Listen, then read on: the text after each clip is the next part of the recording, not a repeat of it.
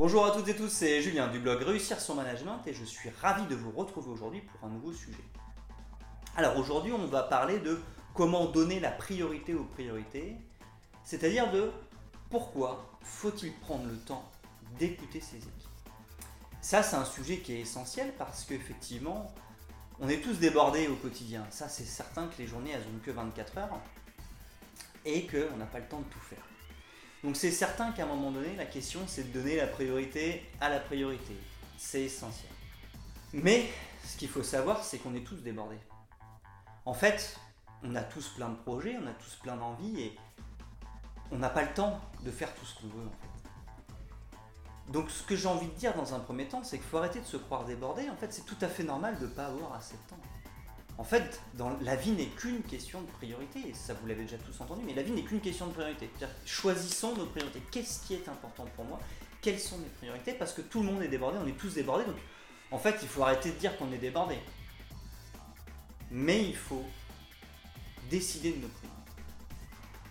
Et pour moi, il y a une priorité qui est essentielle en tant que manager, c'est d'écouter ses équipes. Et souvent, parce qu'on est pressé, parce qu'on n'a pas le temps, on passe à côté de ça, ce qui nous fait tomber dans un cercle vicieux, parce que moins on écoute nos équipes, plus elles sont démotivées, plus elles sont démotivées, moins on travaille bien, moins on travaille bien, plus on compense, et plus on compense, moins on a de temps, moins on a de temps pour écouter, etc. etc. On tombe dans le cercle vicieux. Et l'idée, c'est que finalement, investir, parce que c'est ça, c'est investir du temps dans l'écoute, ça rapporte gros, et ça c'est pour plusieurs raisons.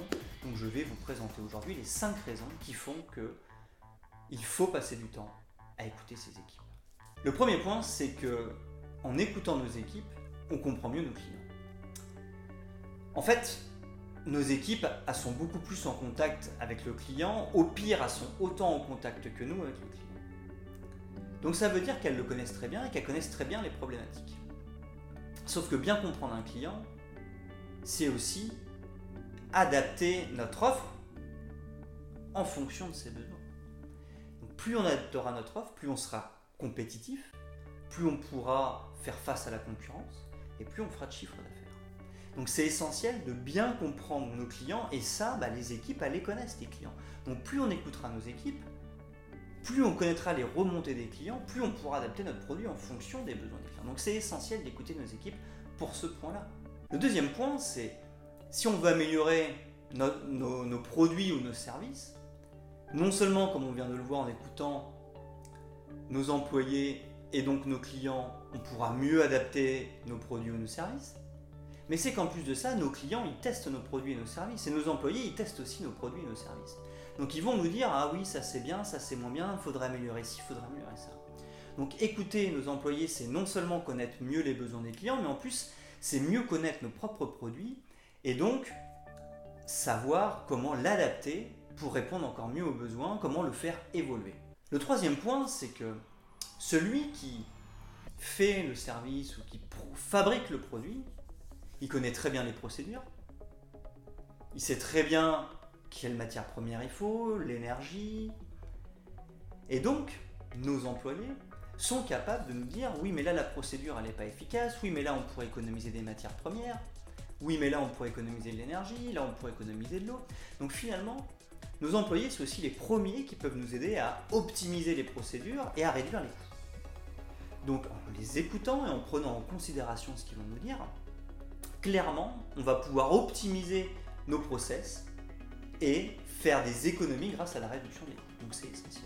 Le quatrième point essentiel dans l'écoute, c'est que quand on écoute une personne, on lui donne de l'importance. On donne de l'importance à ce qu'il dit, à ce qu'elle dit. Donc du coup, comme on donne de l'importance à ce qu'elle dit, on donne de l'importance à ce qu'est cette personne-là. Et l'être humain fonctionne comme ça, c'est quand on nous donne de l'importance, on se sent quelqu'un important, et ça, ça nous motive, ça, ça nous donne de l'énergie. Plus on a d'énergie, plus on est motivé, bah, plus on est productif.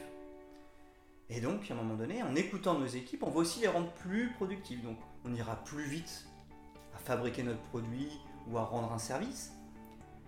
Mais on le fera aussi sûrement mieux, ce qui réduira les coûts ou ce qui développera encore plus le chiffre d'affaires. Donc, écouter les équipes, c'est leur donner de l'importance et donc les motiver et donc les rendre productives, ce qui sera bon et pour le chiffre d'affaires et pour la réduction des coûts. Et enfin, écouter nos équipes, ça va nous faire gagner du temps. Parce que l'idée, c'est de déléguer, forcément. Quand on a des équipes, il faut savoir déléguer. Sauf que si on n'écoute pas nos équipes, on ne peut pas savoir leurs problèmes, on ne peut pas savoir les solutions qu'elles proposent, on ne peut pas savoir où elles en sont. Donc du coup, on ne sait pas ce qui les bloque. Et surtout, qu'est-ce qui nous dit que euh, finalement, il n'y a pas deux personnes qui font la même chose ou qu'il n'y a personne qui s'occupe d'un problème. Donc on est dans l'obligation d'écouter les équipes pour déléguer efficacement, parce que si on écoute les gens, qu'on sait où ils en sont, qu'on sait les problématiques qu'ils rencontrent, on va pouvoir les aider, ou en tout cas les accompagner pour surmonter ces problématiques ou pour leur donner les moyens de réussir.